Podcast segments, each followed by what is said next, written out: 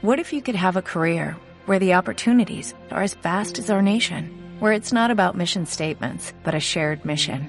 At U.S. Customs and Border Protection, we go beyond to protect more than borders, from ship to shore, air to ground, cities to local communities. CBP agents and officers are keeping people safe. Join U.S. Customs and Border Protection and go beyond for something far greater than yourself. Learn more at cbp.gov/careers. haciendo. Yo quiero predicarles un mensaje que está en el libro de Éxodo, capítulo 8, se titula este mensaje para que lo recuerden. Una noche más con las ranas. De hecho, que es, a mí me suena a película.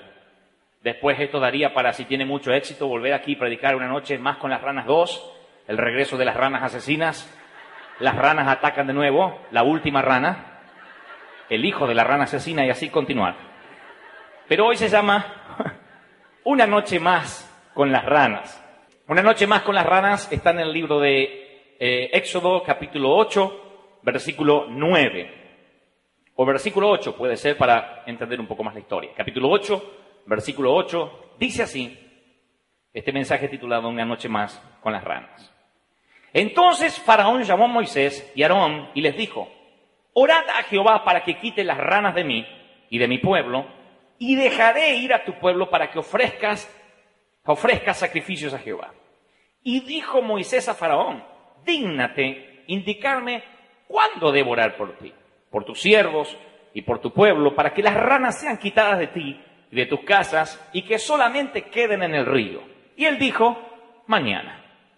Y Moisés respondió, será conforme a tu palabra, para que conozcas que no hay como Jehová nuestro Dios, y las ranas irán de ti y de tus casas, de tus siervos y de tu pueblo, y solamente quedarán en el río. Ranas en el dormitorio, ranas en el baño, ranas en el inodoro, ranas en el bidet, ranas en el plato de comida, ranas en, el, en, el, en la alacena, ranas en el dormitorio, en el living, ranas en la sala de estar, ranas en el, en el, en el, en el jardín, en el galpón, ranas en la pileta de natación, en la pelopincho, ranas en todos los sitios donde Faraón pudiera caminar. Estamos hablando literalmente de una plaga de ranas, no de unas ranas decorativas que hasta nos hacen sentir una noche romántica de estar con la novia de uno, croando en algún lado. Estos son decenas de ranas, es decir, es literalmente ranalandia. Uno va caminando así, pisando ranas, todo es rana, es una plaga donde de pronto ranas que ni sabía que existían nacieron especialmente para ser utilizadas como una plaga que Dios permitía para Egipto. Es el faraón el que llama a Moisés y le dice, por favor, estoy harto de ranas, no quiero convivir más con las ranas. Las ranas me invaden literalmente todo. Voy a la heladera y caen ranas, hablo la alacena y caen ranas, eh, pido una pizza por teléfono y viene el hombre repleto de ranas, abro la pizza con... Porque así es una invasión de ranas, no es algo épico como muestra Hollywood, es ranas por todos lados, es sentir las ranas caminando por entre la cama, eh, es rana por todos sitios, ni, ni, ya vamos a hacer una prédica que se llama Los Piojos, que es peor todavía. Pero estos son ranas por todos sitios, entonces lo que dice, eh, eh, lo que dice Faraón, yo estoy harto de ranas, quiero que me las saques de encima, no las soporto más, no quiero más esta plaga. Es el Faraón, en una de las pocas ocasiones que llama a Moisés, porque no soporta la plaga de ranas. Y es entonces cuando el Faraón le dice, por favor, necesito que ores a tu Dios para que me quites estas ranas y las ranas vuelvan al río. Moisés dice, bueno, dígnate indicarme cuándo debo por ti por tus siervos, por tu gente, para que las ranas sean quitadas de encima tuyo y vuelvan al río. Y el faraón, contra todos los pronósticos y todo lo que se pueda imaginar, esto merecería formar parte de un paso de comedia, yo creo que la respuesta proviene de que quizás Faraón tenía algún pariente argentino o él mismo sería el ascendente de algún argentino muchos años más tarde, porque después de llamar a Moisés para que le saque las ranas, ¿cuándo las quieres que te las quitemos? Él dice, mañana una noche más con las ranas. No sé, yo digo, se habrá encariñado, digo, habrá pensado, algún chef le habrá propuesto hacerlas, prepararlas en una olla como parte del menú, habrá pensado, no sé, yo, yo trato de pensar y ubicarme en, en un poco de sentido común en por qué alguien que está harto de ranas pide 24 horas más de ranas. Tiene al libertador o a quien puede mover la mano de Dios para que las ranas se vayan. No es Moisés diciendo, bueno, no te prometo nada, quizá duren 48 horas más, quizás se tarden una semana. Moisés dice, claro, sí, dígnate indicarme cuándo devorar y las ranas se irán. Y contra todos los pronósticos, insisto, el faraón dice, mañana, ¿quién quiere pasar una noche más de ranas? Yo conozco gente que le encanta pasar una noche más de ranas. Tampoco las comprendo como no comprendo al faraón. Pero yo conozco gente y me los he topado y ustedes seguro tienen alguno quizás sentado cerca suyo en este momento que está harto de las ranas, pero quiere pasar una noche más con ranas. Dice, bueno, una noche más sin orar, una noche más de pornografía, una noche más con mi amante, una noche más teniendo relaciones prematrimoniales, una noche más sin ayunar. Mañana voy a empezar. Sé que estoy mal, sé que estoy en crisis, sé que esto me lleva a un camino sin retorno, pero mañana voy a quitarme las ranas de encima. Suena mal cuando lo vemos en la historia del faraón, pero parece que no suena tan ridículo cuando nosotros posponemos consagrarnos, cuando Dios dice, no tienes la opción de mañana. El mañana no es una opción para los que queremos servir al Señor. Sin embargo, me encuentro con gente que dice, mañana me voy a consagrar. ¿Sabe? Yo sé que no estoy haciendo las cosas bien, pero mañana, mañana. Ese mañana a veces, en el mejor de los casos, se trata de 24 horas. En el peor, se trata, en marzo voy a empezar, en este caso. En seis meses voy a arrancar. Sí, yo sé que estoy mal, pero el mes que viene voy a cambiar. Una noche más quiero vivir con este temor. Sé que el Señor podría quitarme este temor de encima, esta baja estima podría erradicarla en un, en, un, en un, chasquido de dedos, pero quiero quedarme con el temor, ¿sabe? Me he encariñado con el temor. Yo he conocido gente encariñada con su enfermedad. Me doy cuenta cómo pide oración por su enfermedad. Quiero que ore por mi cáncer, dice, por mi cáncer. Nadie dijo que era tuyo, no te adueñes de un cáncer. Yo les, creo que les conté, Dani de León es un predicador que tiene una iglesia muy bonita, el Calvario se llama en Los Ángeles, y él cuenta que en determinada ocasión fue a una iglesia latina a predicar y había una mm, abuelita, una viejita que pasaba aquí al altar y lo suficientemente alto para que lo escuchara el resto decía, Señor, quita las telarañas de mi vida. Y el pastor interpretando que la abuelita hablaba metafóricamente le decía, Señor, quita esas telarañas cualquiera sea que la estén atormentando. Al día siguiente, mientras que milagros ocurrían alrededor, la viejita seguía implorando, quita la telaraña de mi vida. Lo suficiente para que escucharan tres, cuatro, cinco y se comentara de que había una viejita con telarañas pidiendo oración todos los días. y siguió viniendo, y siguió viniendo, y siguió viniendo. Y a la sexta, séptima noche, la abuelita decía, quita la telaraña de mi vida. Y dice Dani de León, no sé si hice bien o no, pero me harté. Le dije, Señor, quita la telaraña y mata la araña también, dice. Así que hay gente que tiene como ese amor y ese cariño. Hay gente que se acostumbra al pecado. Por alguna razón, posponemos orar. Ayer decía, y hoy insisto con esto, ¿por qué tenemos un gran problema con la oración, todos los que servimos a Dios, todos los que servimos y los que no servimos a Dios? No estoy diciendo que seamos gente de poca oración, no me permitiría pararme ante ustedes sin haberme preparado, orado y buscado al Señor. Lo que estoy diciendo es porque a lo largo de la vida cristiana a todos nos cuesta pasar por esos momentos de disciplina en la oración. Es hermoso el deleite de la oración, pero para llegar ahí tenemos que pasar por la estación de la disciplina. Hablo de apagar un televisor, hablo de terminar charlas ociosas para encerrarme en la habitación a orar, hablo de esos momentos donde tengo que eh, quitarme toda distracción para decir necesito buscar la presencia del Señor.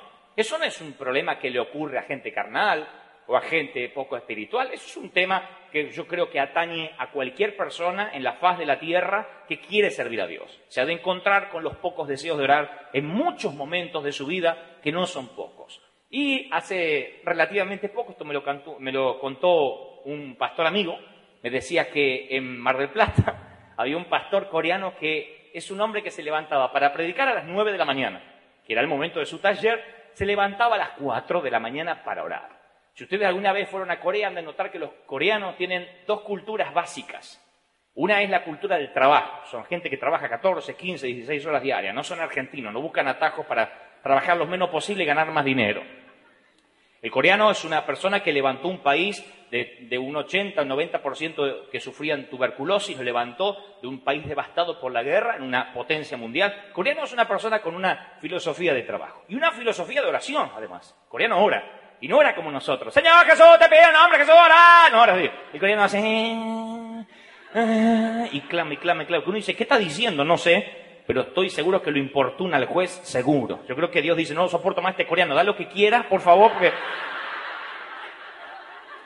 porque pide, pide, pide, pide, pide, pide, pide, pide, pide, pide, pide, pide. Y en, y en, el, en el servicio está orando, llorando, llorando. Y este coreano no era la excepción. Vino acá a la Argentina, se levantaba a las 4 de la mañana. Dice que se levantaba a las 4 porque lo escuchaban en las habitaciones linderas del hotel. Entonces los demás argentinos que querían dormir escuchaban. y a las, 4, a las 9 de la mañana estaba como una lechuga, calibrado con Dios para predicar. Y nosotros, nosotros digo, yo no estaba, pero hubiese estado de la misma condición. No critico porque estoy afuera, digo porque no estuve, pero si hubiese estado también. Los demás pastores que estaban ahí argentinos, todos con los ojos hinchados, ¿sí? ¿A qué era el servicio? A las nueve. Poner el despertador ocho y media, desayunamos y vamos al...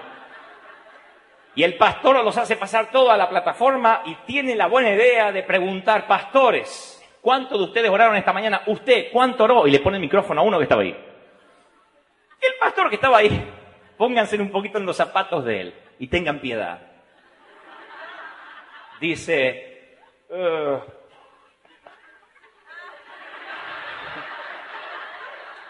más o menos una hoy, hoy, así hoy como hoy, bueno, entre que me lava los dientes y en el espíritu, unos 40 minutos habré orado hoy.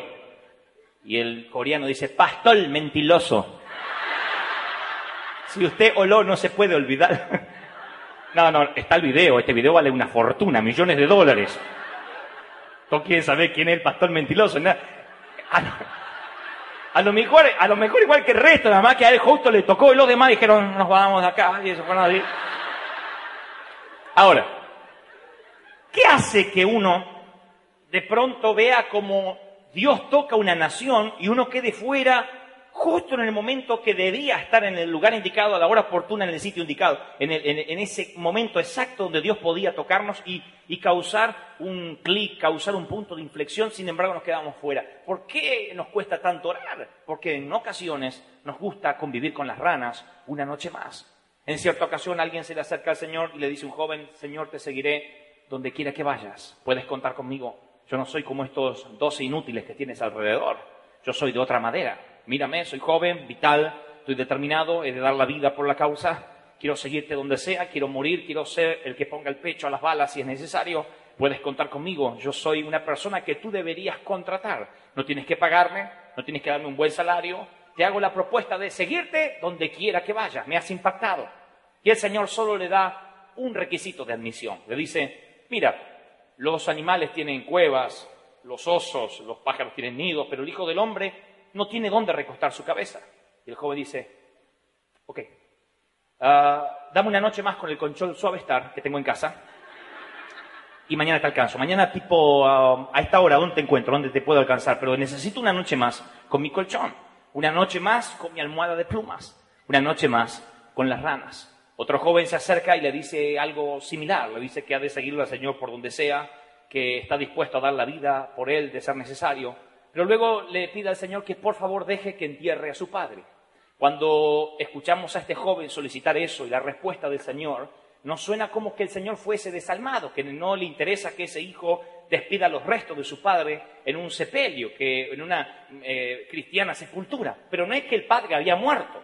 Normalmente en la antigüedad, cuando alguien decía, deja que entierre a mi padre, estaba diciendo, deja que mi padre envejezca, muera, cobre la herencia y después te voy a poder seguir. Es decir, el padre no estaba muerto cuando él dijo, deja que entierra a mi padre. Es como que alguien me dijera a mí, Dios quiere enviarte, no sé, a Burkina Faso a que le sirva. Yo digo, bueno, bueno, deja que entierra a mis padres cuando mis padres mueran y ya no necesiten de mí y yo cobre la dote y la herencia que yo sé que tienen este, guardado en algún lado. Entonces ahí voy a poder servir con más tranquilidad. Deja que entierra a mi padre. Es decir, yo quiero servirte, yo estoy dispuesto, no quiero que se ponga en tela de juicio mi, actitud ni mi deseo de servirte, pero déjame pasar una noche más con las ranas. Necesito ver que mi tranquilidad esté en orden, que, que yo pueda tener lo necesario para no fracasar el día de mañana. La Biblia dice que ninguno que pone la mano sobre el arado y mira hacia atrás es digno de seguir al Señor, es apto para el reino. Es apto para el reino significa una sola cosa, no calificas. Es un requisito excluyente. Los que buscan trabajo, los que lo han buscado alguna vez, deben saber estas cosas. Requisito excluyente, no más de 27 años, dicen en ocasiones. Requisito excluyente, que hable inglés. No puede decir, bueno, bueno, yo no hablo inglés, pero sé algunas palabras, coffee, machu picchu. No, no, no, tú tienes que hablar inglés. Esto es un requisito excluyente. Te van a decir, no, no, usted no leyó, que era lo que nosotros solicitábamos. No pierda el tiempo, ni siquiera llene la planilla. Es un requisito excluyente. Lo que el Señor dice, uno de los requisitos excluyentes, no eres, es decir, que te considera apto para el reino, es que ponga las manos en el arado y no vuelvas hacia atrás. No puedes pedir una noche más con ranas, no puedes convivir una noche más con el pecado. Claro que viéndolo así, reflejado en la historia del faraón, hay de los que pueden estar pensando de que nunca jamás aceptarían el trueque de quedarse una noche más con el pecado en lugar de tener libertad. Pero yo tengo por lo menos cinco razones que la Biblia narra por qué algunos prefieren pasar una noche más con ranas. Y lo que me da la autoridad para predicar esto es que en las cinco estaciones de la vida, alguna vez yo estuve detenido esperando el tren. Son cinco momentos que pasé en mi vida, así que, o que algunas veces paso de nuevo, porque de vez en cuando vuelvo a esa estación. Y sé y puedo hablar con autoridad, porque en muchas ocasiones yo también preferí las ranas. Se lo digo a los santos inmaculados que me están mirando, como diciendo, jamás eso va a pasar con mi santa y purificada vida. Pero escuchen a este carnal predicarles lo que sí le pasó en algunas ocasiones. Una de las cosas que hace que te detengas en tu vida y que prefieras convivir una noche más con ranas es la indecisión. Santiago capítulo 1 versículo 8 dice, el hombre de doble ánimo es inconstante en todos sus caminos. Quiere volver a los estudios, pero duda. Quiere cambiar de empleo, pero duda quiere tomar esa decisión. Yo conozco, de hecho, gente, me las encuentro a diario, que dicen, nene, mire, yo estoy ahí, ahí, ahí, ahí, a punto. En cualquier momento largo todo y en cualquier momento me dedico a mi negocio. Y van pasando los años y sigue dudando si vale la pena correr el riesgo o no. Hay jóvenes solteros que dudan respecto a su futuro y es por eso que no se casan. Oigan, quiero darles un secreto. No hay una sola persona en este planeta, a menos que sea un inconsciente y tenga apenas dos neuronas trabajando, pero no hay una sola persona que se haya casado sin dudar, no respecto al amor. Uno no debe dudar respecto al amor. Cuando yo veo una pareja de jovencitos que me piden alguna sugerencia o consejo, les digo, no duden del amor que se tienen el uno al otro. Pero dudar respecto a lo que uno va a emprender, eso es algo lógico y normal. La duda forma parte de las materias que uno no puede eludir en la universidad de la vida, en la universidad del ministerio. La duda es algo lógico. No es que uno se llega a casar y está completamente seguro de lo que va a pasar el resto de la vida. Dudamos de nuestra noche de bodas. Las chicas dudan, dice, ¿qué tal si no estoy a la altura de la circunstancia? ¿Qué tal si no soy la mujer que le está esperando que yo sea? Los varones también. Yo cuento siempre que tenía vergüenza de decir, este es el hombre del que tanto te hablé. Y como era flaquito, pensé que iba a sacarme la remera así y ese va a ser, de... Oh, eso iba a ser traumático por el resto de mi vida. Yo tenía dudas. Tenía dudas de no ser un buen padre, de hecho, conozco un hermano en México que no tiene hijos, bueno, no sé si ahora los tendrá, pero por lo menos hasta hace dos años no tenía hijos, a pesar de que llevaba casi 10 años o 12 años de casado. Yo le pregunté si él quería, él me dijo, no, no, me muero por tener hijos, mi esposa también, pero no me siento preparado, tengo dudas si voy a ser un buen padre o un mal padre. Y yo le dije que uno aprende a ser padre justamente siendo padre. Y cuando uno se recibe de buen padre, nuestros hijos ya tienen 40 años. Uno no aprende a ser padre y después empieza con toda la experiencia teórica para después tener un hijo. Uno siempre tiene que aprender a ser padre siendo padre. Uno dudará siempre antes de emprender cualquier cosa. No crean que uno no duda antes de predicar, que uno no duda si este será el sermón correcto o si me equivoqué. Uno continuamente tiene dudas, Señor, ¿estaré haciendo tu perfecta voluntad o no? Y eso es lo que te lleva a la presencia de Dios a diario. La duda tiene que ser un desafío, tiene que ser un eh, un detonador para avanzar a nuevos caminos, no algo que te paralice. Sin embargo, hay gente que cree que la duda tiene un efecto paralizador y dice, no, no, no, esto no debe ser de Dios porque yo estoy dudando, por eso es que no me voy a casar. No quiero atraerme a tomar este trabajo ni este desafío porque estoy dudando y quizá si esta duda, hasta que la duda no se vaya, no lo quiero hacer. Prefiero pasar una noche más con las ranas. Hay gente que vive trabajando con el mismo, a base del mismo salario, no porque sea lo único y lo último que le quedó, sino simplemente porque le gusta vivir y convivir con las ranas. Quiero decirle algo, quiero que lo comprendan, como lo van a comprender seguramente, descarto que lo van a entender bien, porque son todos muy inteligentes, súper, ultra, hiper, macro espirituales, y no voy a insultar vuestra inteligencia en esto, pero los sueldos mínimos están reservados para aquellos que están llenos de dudas y temores. Los sueldos mínimos no fueron creados para gente con potencial. Yo no estoy diciendo que eh, trabajar por un sueldo mínimo no sea digno, digo que quedarte toda la vida trabajando y, ah, alegrándote porque alguien más decide cuánto vale tu hora, eso no hará que puedas despegar. Hay gente con potencial. Dios dice, yo quiero usar lo que tú sabes hacer. Si quieres pagar un impuesto, Pedro, ¿qué es lo que tú sabes hacer? Pescar, ve a pescar y dentro de un pez encontrarás la moneda. Yo usaré lo que tú sabes hacer. Nacemos con una serie de talentos, de dones en nuestro ADN, tenemos un montón de cosas que sabemos hacer, algunas las hemos aprendido, otras las traemos inclusive por una cuestión generacional. El Señor dice, ¿qué tú sabes hacer? Hay algo, hay algo en lo que tienes que ser bueno. No hay alguien completamente inútil para todo. Hay gente nada más con duda que prefiere las ranas. Pero hay algo en tu vida en que debes ser bueno. Quizás seas bueno para escuchar. Quizás yo he conocido gente que se ha hecho millonaria con escuchar. Pregunten a Luisa Delfino. Los más jovencitos no saben ni lo que estoy hablando. Pero era alguien que se cansó de facturar con un programa que decía, te escucho. Yo conozco gente que se ha hecho millonaria. Hace poco leí la historia de alguien que presentaba sus dibujos a todo sitio diciendo que él quería dibujar y quería hacer este, una empresa a partir de eso y se le burlaban, le cerraban las puertas. Y finalmente en una iglesia protestante, en una iglesia evangélica, le dejaron estar en el sótano donde él ponía un tablero y se ponía a dibujar y estaba sin inspiración. Y de repente una rata apareció en el medio del sótano. Yo, en su lugar, agarro el tablero, y el grito que pudo llegar a pegar una rata, pero este hombre interpretaba de que tenía una sola oportunidad y entonces miró a la rata y sabía que iba a convivir con la rata. La rata era, era el territorio de la rata, no era que una rata como de paso. Esa rata era su territorio, ahí el intruso era el humano. De hecho, la rata fue la quien gritó y la que le dijo a su marido el ratón, hay un intruso en el garage. Pero este dibujante vio la rata y se inspiró y creó la genial creación del ratón Mickey. A mí nunca se me hubiese ocurrido crear a Mickey mirando una rata. Este hombre, Walt Disney, sí se le ocurrió y se hizo ultramillonario con su creación y todo lo que después significó que han vivido sus nietos, sus bisnietos y sus tatara ultra mega hiper macro nietos vivirán del imperio Disney. Todo comenzó con una rata. Con una rata algunos gritan, con otros hacen millones.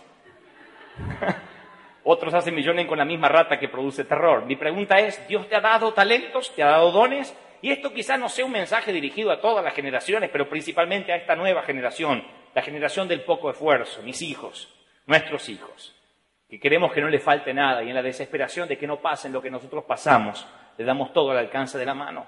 Vamos a comprarle un Nintendo más, no sea que el niño se aburra. Vamos a alquilarle tres o cuatro videos y cinco DVD también para que vea con alta generación, porque el pobre niño no puede ver con esas rayas. Eso de el tracking es viejo. Nuestro hijo debe tener un DVD. Y si no, por lo menos soñar para que mi hijo no le falte, a ver si no queda traumado y le queda un DVD marcado en algún lado. Que mi hijo no pase el hambre que yo pasé y que la heladera esté repleta de postres y de frutas para que él elija. Que no pase lo que nosotros pasamos. Y entonces, sin querer a veces, en el afán de hacerles bien generamos una, generación del poco esfuerzo, una generación que dudará ante todo. Lo que no venga de papá, lo que no venga como regalo, pensará que no lo tiene que buscar. El Señor dice, yo te he dado talentos, yo te he puesto cosas que en algo eres bueno. Todos somos buenos en algo. En algo somos buenos. Aún las suegras son buenas en algo. Sí, hay que buscarlo bien, pero en algo tienen que ser buenas. Yo no quiero ranas en mi vida, no quiero una noche más de ranas. Hay otra razón por la cual la gente prefiere las ranas y es el perfeccionismo. Eclesiastes 11:4 dice, el que al viento observa no sembrará y el que mira las nubes no segará. Esto está hablando de alguna manera de gente que está esperando el clima ideal para sembrar o el clima ideal para, para cegar o para cosechar o para sembrar o para empezar a arar la tierra, lo que sea. El que mira los cielos esperando el clima justo, nunca ha de llegar ese clima justo. Hay gente que dice, no, no, no, no, yo me voy a casar el día que no me falte nada. Yo conozco jóvenes que tienen 14 años de novios y están esperando que los 25 dólares que tengan ahorrados suba el dólar a 8 pesos y entonces se le multiplique lo que tiene para después poderse casar. Entonces, siempre prediqué en contra de los audaces que sin planificar van y viven en la casita del fondo Siempre dije que no es, esto no es una cuestión de audacia, de emprender un ministerio sin el apoyo y la dependencia pastoral, sin la cobertura de una, de una iglesia y una denominación. Yo estoy de acuerdo con eso. Pero también el otro extremo es, yo no arranco hasta no tener garantías de que esto va a salir bien. No hay garantías de que todo va a salir bien. Nunca hay garantías. Pedro, quiero que te atrevas a caminar sobre las aguas, me mires a los ojos, pero no te puedo dar garantías de que resulte bien. Solamente tienes que mirarme. Si me miras, las cosas saldrán bien. Pero si empiezas a mirar los vientos, si empiezas a mirar lo que los otros ven, para alcanzar nuestro máximo potencial, no podemos ver lo que los otros ven. Dios dice, no hay garantías de que todo salga perfecto. No, no, es que yo quiero predicar cuando esté perfectamente preparado para predicar. Entonces sí le voy a hablar a la gente del supermercado, le voy a hablar al, chofer del taxi, entonces le voy a hablar al que me trae la carta. Dios dice, este es el momento, aunque no te sientas preparado con excelencia, porque el perfeccionismo en ocasiones puede ser bueno si vamos, elevamos y apuntamos para más y en vez de nivelar para abajo, nivelamos para la excelencia. Pero puede ser también contraproducente si por esperar la excelencia y hacerlo bien, no lo hacemos. Yo creo que hay un montón de ineptos, un montón de incompetentes que estamos haciendo cosas porque los que podrían ser mucho más inteligentes esperan el momento ideal. Vean ustedes ahora a alguien que les predica que siempre fue un invisible. Yo fui un incompetente toda mi vida. Ayer contaba la experiencia a los hermanos, pueden que la hayan escuchado alguna vez. A mí me impactó y soy recurrente con esta experiencia porque un compañero mío de la secundaria estaba en el estadio River en el año 97 mirándome predicar. Yo estaba así chiquitito, así se me veía de lejos porque no había pantalla gigante, así que era, era una cosita así, un muñequito de Jack, predicando allá al fondo. Y entonces este muchacho dijo, qué increíble, le dijo a su mujer, él acababa de entregar su corazón al Señor en esos días. Le dijo, qué increíble, Gebel, Gebel. Ahora que me acuerdo, yo tenía un compañero Gebel en la secundaria. Bueno, aquel era un idiota, nada que ver con este, pero... Y nunca supo que era el mismo. Y después, cuando me vio cara a cara, me dijo, no puede ser, ¿Vos sos? Y yo le dije, sí. oh, esa fue una venganza que comí como un plato frío. Porque en la secundaria estaban los que se sentaban adelante, que eran los que más estudiaban, los llamados en la jerga del colegio, los traga, los que más sabían, los más odiados, pero los más respetados al fin y admirados. En el fondo estaban los más vagos, los que querían hacer lío, tirar tiza y se iban bien al fondo. Y en el medio, nosotros, los invisibles los que nadie recuerda, los que mirando una foto amarillenta de la secundaria dice, ¿y este flaquito quién era? Gabel, Gobel, Gabel, Gebel, ni. Así que cuando él escuchó Dante Gebel nunca supo ni se imaginó que era el mismo. Así que yo creo que más que nunca, que siempre fui calificado para ser un incompetente, un inepto. Nadie pensó en mí para las grandes ligas, nadie pensó en mí para que yo predique, nadie pensó en mí para que alguien me escuche alguna vez, que tuviera algo importante para decir.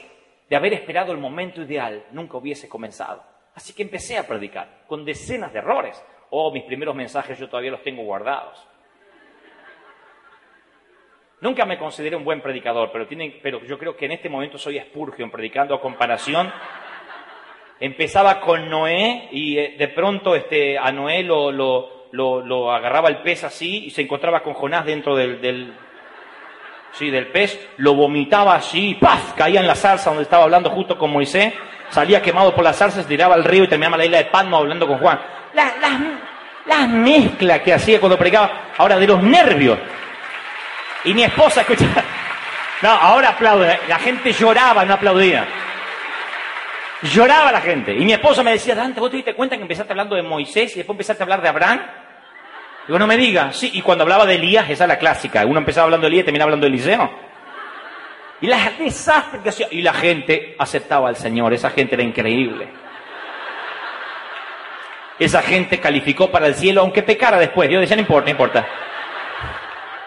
No, es broma, no, Pero increíblemente. Ahora, yo sabía que quería hacer algo diferente, marcar la diferencia. Nunca esperé decir, no, no, no, no, ¿sabes qué? Tengo que saber manejar perfectamente la escatología, tengo que permanente, eh, tengo que saber manejar la hermenéutica, la terapéutica. No, no, no, no, no. Yo sabía que tenía que hacer algo para el Señor. Esto no es enviar un montón de audaces a hacer cosas. Digo, si tienes que emprender tu negocio, hoy es el momento. Si tienes que emprender un nuevo desafío, hoy es el momento. Si tienes que eh, largarte a, a, a crear y soñar cosas grandes, este es el momento. No decidas pasar una noche más con ranas esperando el clima ideal no esperes que no haya nubes en el cielo para comenzar a buscar al Señor. La tercera cosa que impide que las ranas se vayan de nuestra vida es el temor.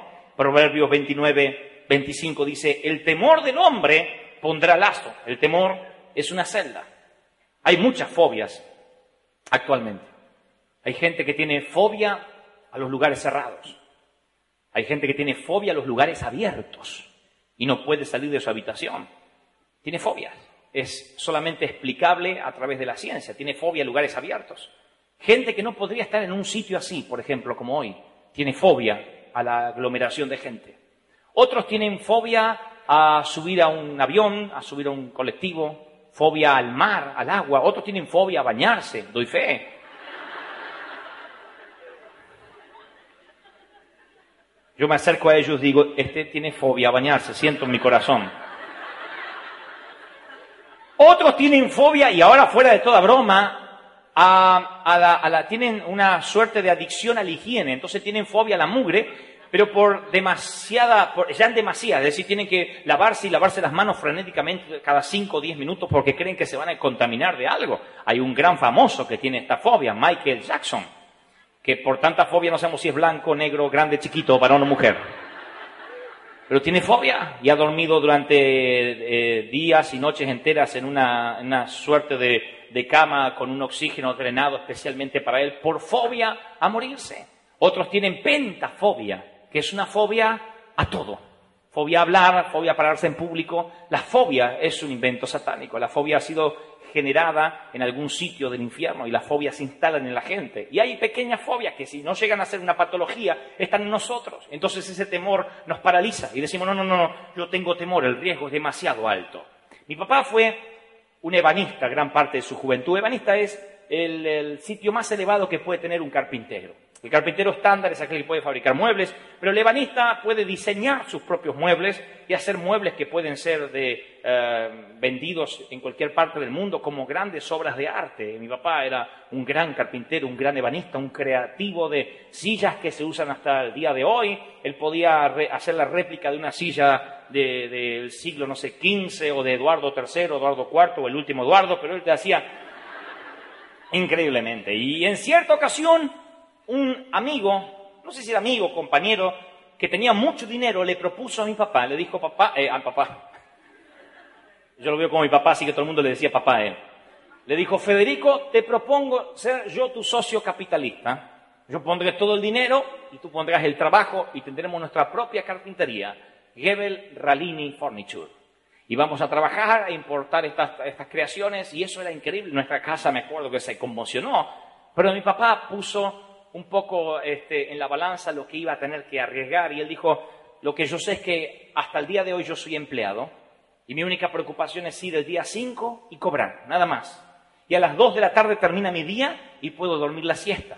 Y no tengo que pensar en maderas hasta el día siguiente a las 6 de la mañana. Me gusta esa vida, estoy cómodo. Él no estaba eligiendo la vagancia, estaba eligiendo algo que no demandaba demasiado riesgo. Y por algo bueno dejó lo mejor. Claro que él no pensó en sus hijos, y esto no lo cuento con rencor, lo hablamos siempre periódicamente con mi papá. Se lo digo cada vez que puedo. No. No. Perdón, no pude evitarlo, no, me salió el... No, no, lo que quiero decir, lo que quiero decir, que hoy yo podría ser el dueño de una carpintería. Hoy yo podría decir, mi papá es un empresario de la madera, tiemble Macri, miren a Gebel, Ralini. Sin embargo, papá decidió no correr riesgos. Yo le pregunté, después de muchos años, por qué no había cuál fue la razón principal, y él dijo, tuve miedo. Tuve miedo de arriesgar todo, ustedes eran chiquitos, pequeños, y más que mal, con mi trabajo y mi sueldo, ustedes podían poner los pies debajo de la mesa y comer un buen guiso todos los días. Y tuve miedo de poner todo eso en riesgo. Ustedes eran muy chiquitos. De ser ustedes más grandes, a lo mejor me hubiese arriesgado con la vieja de hacerlo. Pero tuve miedo por ustedes. Yo le dije, no, por nosotros tenías que haberlo hecho. Tendríamos una carpintería. El temor paraliza. Hay gente que tiene miedo a todo y por consecuencia nunca emprende. Dice, no, no, no, no, yo sé que esto me hace mal, pero eh, tengo miedo que se vayan las ranas. Estoy acostumbrándome a las ranas. Después de todos, ya le empiezo a poner nombres. René. Son ranas amigas. Estoy acostumbrado a vivir en la mediocridad. La mediocridad me ha empezado a atraer. estoy cómodo con un sueldo pequeño, mínimo, estoy feliz haciendo changuitas, es lo que hay, no me pida que arriesgue más, estoy feliz, prefiero no tomar decisiones, prefiero no pensar. Las ranas terminaron cayéndome simpáticas después de todo. Tengo miedo a tirarme fuera de la barca. Otra de las cosas que impiden, ya para culminar, que nuestras ranas se vayan, está en Proverbios 18.9, es el enojo. También el que es negligente en su trabajo, dice la Biblia, es hermano del hombre disipador. Proverbios 18.9. El que es negligente en su trabajo es hermano del hombre disipador. Nos enojamos, no estamos conformes con quienes, a quienes le prestamos un servicio y entonces empezamos a enojarnos. Decimos, al final todo lo que hago en el trabajo no es reconocido. Por este dinero miserable yo trabajo veintitantos días a la semana. Otros dicen, estoy harto de dar todo en la iglesia y que nunca nadie me preste atención. No recibo ni siquiera el cariño de mis líderes. Está bien que sirvo al Señor, pero yo necesito a veces la palmada en el hombro. Así que a partir de ahora voy a servir a Dios sin importarme lo que diga el hombre. Y suena espiritual, pero no es otra cosa que enojo disfrazado de reverencia para que suene bien. Bueno, a partir de ahora no me va a importar más el hombre, yo sirvo a Dios, nada más miro a Él, ya está, si me quiere saludar el pastor que me salude, si no quiere no salude, yo sigo a ya está. Y estamos enojados. El enojo hace que las ranas no se vayan y se queden a convivir.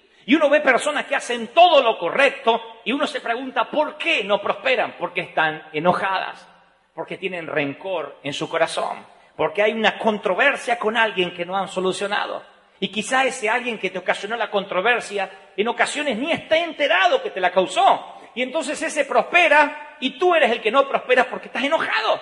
Y no vale la pena enojarse con otra gente si eso ha de afectar mi futuro y ha de afectar mi desafío. Yo sé de lo que les hablo. He estado enojado con gente que me ha tratado indiferentemente durante mucho tiempo, que me ha ignorado, gente que me ha atacado injustamente, y eso causó enojo. Al principio era una experiencia para contar y después causó enojo. Y yo estaba muy enojado, esperando que finalmente Dios pagara. Me sentaba en el umbral de mi puerta y esperaba ver pasar el cadáver de los que habían hablado mal de mí. Y Dios decía, yo quiero elevarte a nuevos niveles, pero si José contaminas el corazón, no podrás abrir los graneros y compartirle a aquellos que alguna vez te vendieron. Que leído en la Biblia hasta suena épico, histórico y visto en una película, cuanto más. José, ya como el segundo del faraón, viendo a sus hermanos inclinados ante él y ver cumplido su sueño, aquel sueño que había tenido cuando joven. Pero hay una controversia, hay una revolución en sus entrañas cuando eso ocurre. Esos que hoy inclinan la cabeza lo trataron de matar literalmente. No es que dijeron, mm, no comparto, lo trataron de matar literalmente. Salvó su vida de milagro y si alguien lo, tiró, lo arrojó en un pozo fue porque simplemente se compadeció de él. Otros con mucho gusto lo hubiesen matado. Era el nene de mamá, era el odiado por sus hermanos. Y finalmente Dios se los pone en la palma de la mano. Yo hubiese pedido una noche más de ranas. Yo hubiese dicho, Señor, una noche más. Noche más, que aprenda. Yo hubiese tomado mis recaudos. ¿Está mal? Intentaron matarme. Dios me los pone en mi mano. ¿No es Dios el que me los pone en mi mano? ¿No es este el cumplimiento de una visión divina? ¿No debería yo alegrarme un poquito? Porque ahora ellos están pagando lo que le hicieron a este ungido de Dios, escogido del Altísimo, siervo del Padre. ¿No debería ser esta una venganza que Dios preparó? ¿No alineó los planetas para que esto ocurriera? No. No alineó los planetas para que esto ocurriera. Dios está probando tu corazón y tu enojo hará que las ranas se queden una noche más en tu casa, una noche más con ranas. Sabes que un llamado telefónico puede acortar las distancias del rencor, pero dice, mañana, que llamé, que llamé, que llamé. Y no sé si lo voy a atender.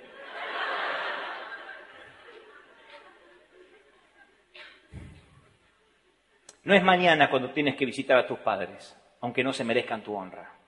Porque la Biblia no dice que hay que honrarlos si se lo merecen, si fueron buenos padres, si te criaron como correspondía que te criaran. La Biblia dice que para que te vaya bien y seas prosperado, tienes que honrarlo. Hoy es el día para visitar tus padres y acortar distancias. Hoy es el día de escribir esa carta. Hoy es el día, hoy es el día de mandar ese email. Hoy es el día de levantar el teléfono. Hoy es el día de buscar a esa persona y decir, mira, no, no, no voy a arruinar mi vida por tonterías. Pero no vayan a pedir perdón, como digo siempre, aclaro, ese perdón que no sirve, ese que le termina el pecado a usted y le empieza el pecado al otro. No diga, no te podía ver, te odiaba, eh, y ahora me quiero liberar, ¿eh? Porque el otro va a decir, desgraciado, no me podía ver, entonces al otro va a quedar con el pecado y a se les va el pecado. No. Si el otro no está enterado, no vayan.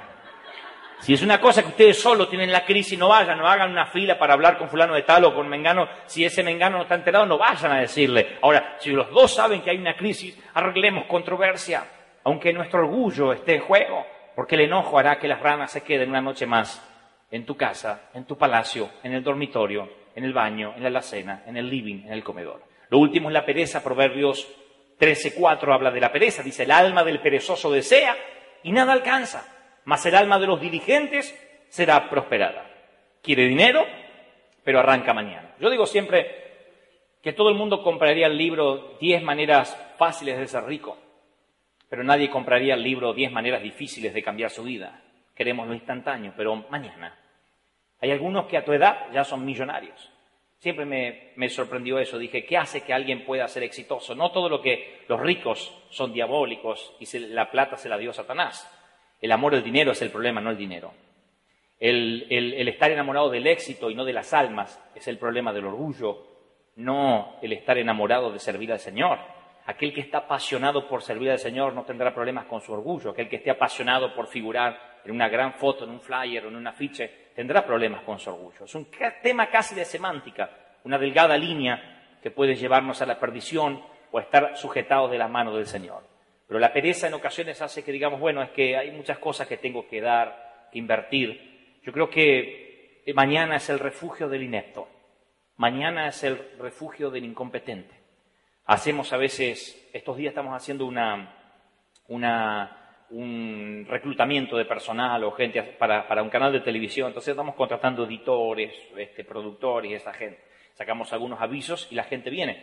No digo todos, quiero aclarar, no es la, regla, la excepción, porque puede que haya gente acá que fue a, la, productora nuestra a hacer algún casting, pero yo quiero decir esto, que algunos de los que vienen, quizá el 40%, noto que por alguna razón no quieren invertir tiempo. Nosotros le decimos, mira, tenés que trabajar de esta hora a esta hora, esto es lo que se te va a pagar. Y aún con sueños, aún con proyectos, aún con un horario bacán, porque nadie les pide que vengan a trabajar a las 5 de la mañana, aún así dice, bueno, toque después paso, ¿eh? Y yo digo, y me quedo pensando, pero me quedo con una gran crisis. Digo, hay algo que no me cierra, porque nosotros no estamos diciéndolo, vamos a verte y después vemos cuánto te pagamos. En ocasiones, aun cuando puede tener su futuro la vuelta de la esquina, digo, para alguien que no tiene trabajo, dice, mañana voy a empezar.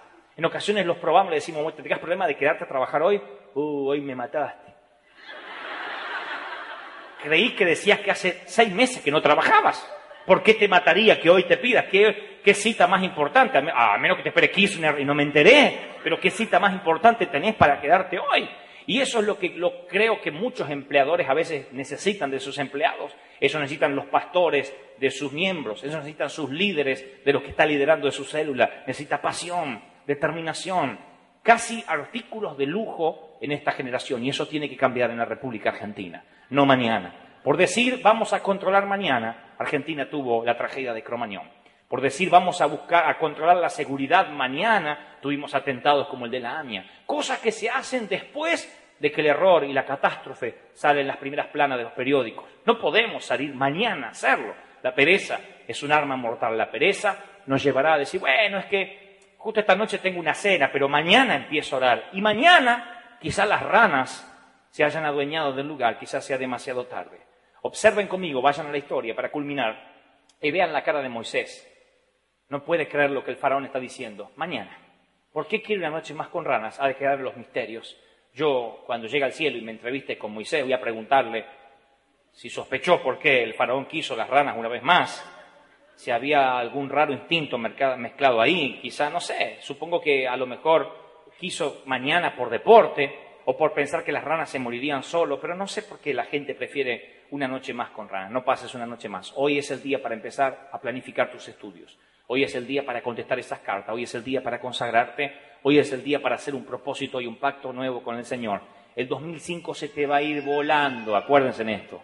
La vida se va volando, se los dice alguien que ayer tenía 22 años. Ayer, de verdad, ayer tenía 22 años y quería tener 30 para que me respeten. Ayer tenía 22 años, era apenas ayer. Usted dirá, bueno, no era ayer, bueno, a lo mejor era, fue hace 20 años atrás, pero digo, a mí me pareció que era ayer. Tenía 22 años y me decía, nunca me van a respetar, me voy a tener que dejar los bigotes para que me llamen predicador y pastor. Creía que cuando llegara a los 30 llegaría la plenitud de mi vida y llegué a los 30 y después la vida empezó a pasar rápido yo digo, no, no estaba tan apurado tampoco. Voy para los 40. Alégrate de tu Creador en los días de tu juventud. Los que tengan 50 hagan todo lo que pueden hacer mientras tengan 50. Porque cuando tengan 60 no van a poder hacer lo que hacían cuando tenían 50. Los que tienen 60 hagan todo lo que se puede hacer cuando tengan 60. Porque cuando lleguen los 70 no van a poder hacer lo mismo que hacían cuando tenían 60. Los que tienen 70 hagan todo lo que pueden hacer mientras se pueda tener 70. Porque cuando lleguen 80 y podía seguir toda la noche. Recuerden, alégrate de la edad que tienes. Este es el momento para hacerlo. Este es el momento para estudiar. Nunca es demasiado tarde, Caleb, para recuperar tu monte aunque tengas ochenta y tantos años. Nunca es demasiado temprano, pequeño adolescente, pequeño David, para tomar una onda. Cuidado, nunca subestimes a uno que está tocando la flauta y cuidando ovejas porque puede ser tu rey mañana. Nunca subestimes a aquel muchachito tímido que está allí trayendo queso para los hermanos porque puede ser el rey de Israel mañana y un gran estadista que conmueva a la nación. Nunca, jamás tu edad no será la adecuada para empezar. Hoy es el día, hoy es el día, no hay mañana. Quizá no tengas un mañana. Mañana no es una opción para ti.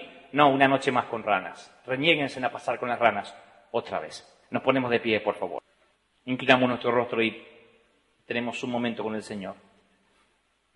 Revisando si hay indecisión, perfeccionismo, temor, enojo, pereza A veces es la pereza, ¿eh? la madre de todos los demás. No la reconocemos como tal, porque nos da vergüenza decir que es pereza. Pero estoy seguro que acá hay un montón de varones que manejando su automóvil se perdieron por no querer preguntar una calle. Estoy seguro de eso, siempre sucede, los varones no nos gusta preguntar. Y aunque ustedes no lo crean, dicen los sociólogos que los varones no preguntan por pereza que cree que la van a encontrar y está media hora más dando vueltas cuando todo era bajar la ventanilla, parar y decir dónde queda la calle tal. Así somos en la vida. No queremos tomarnos el trabajo de pagar el precio de la oración, de apagar el televisor e ir a la presencia del Señor. Pereza. Enojo, ¿quién no ha tenido enojo alguna vez? No hay una sola persona que pueda levantar la mano diciendo yo nunca me enojé con nadie. Nunca tuve problemas personales con nadie. Nunca. Puedo ver a mis hijos enojarse entre ellos y que se arman terribles guerras entre los dos. Es Nagasaki y Hiroshima. Y puedo verlo a los 10 minutos jugando juntos otra vez, como si nada hubiese pasado. Entonces me pregunto, para nuestras relaciones personales, ¿qué tenemos que ser? ¿Más maduros o más inocentes? Creo que más inocentes. Tenemos que tener la mentalidad de niños. Mis hijos se pelean 10 veces al día. Son varones los dos. Pero diez veces al día vuelven a jugar. Nosotros somos muy enroscados, muy complicados. Que por qué me dijo, que tal vez me lo dijo porque quiso decirme, porque tal vez lo que me quiso decir no me lo dijo, pero en realidad lo estaba diciendo cuando me lo decía. Y entonces nos enojamos y las ranas toman lugar. Dudamos. ¿Quién no dudó alguna vez? Yo dudé decenas de veces, dudo siempre. Dudo siempre, dudo cada vez. No hay un momento donde uno dice, bueno, ya estoy en un nivel donde yo no duda, no hay duda en mi vida. No existe la duda para Dante Gebel. No, yo dudo siempre, continuamente, pero no dejo que eso me detenga. Esa es la gran diferencia. Cómo reaccionas a la duda es el gran secreto. Temor, ¿quién no tiene temor a algo? Temor al que dirá, a las críticas, a no decir lo correcto. Yo tengo temor al público desde que recitaba poesías en la primaria desde que hacía de granadero en séptimo grado. He tenido temor cada vez que me he parado, de no decir lo correcto, de decir algo que después me cueste. Uno tiene temor. Ah, pero no nació el temor que paralice a un hombre de fe. No hay un temor tan grande que detenga a aquellos que saben que no pueden convivir con las ranas. ¿Y quién no ha sido indeciso y perfeccionista? Todos.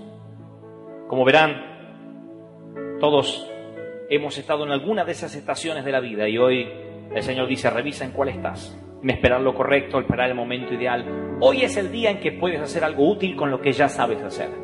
Has sido dotado de talentos, de dones, Y si no tienes talentos ni dones a tu criterio, tienes 24 horas, lo cual es mucho para empezar. 24 horas es un don que no se le da a todos. 24 horas de tiempo. Hay de los que de las 24 horas duermen 20.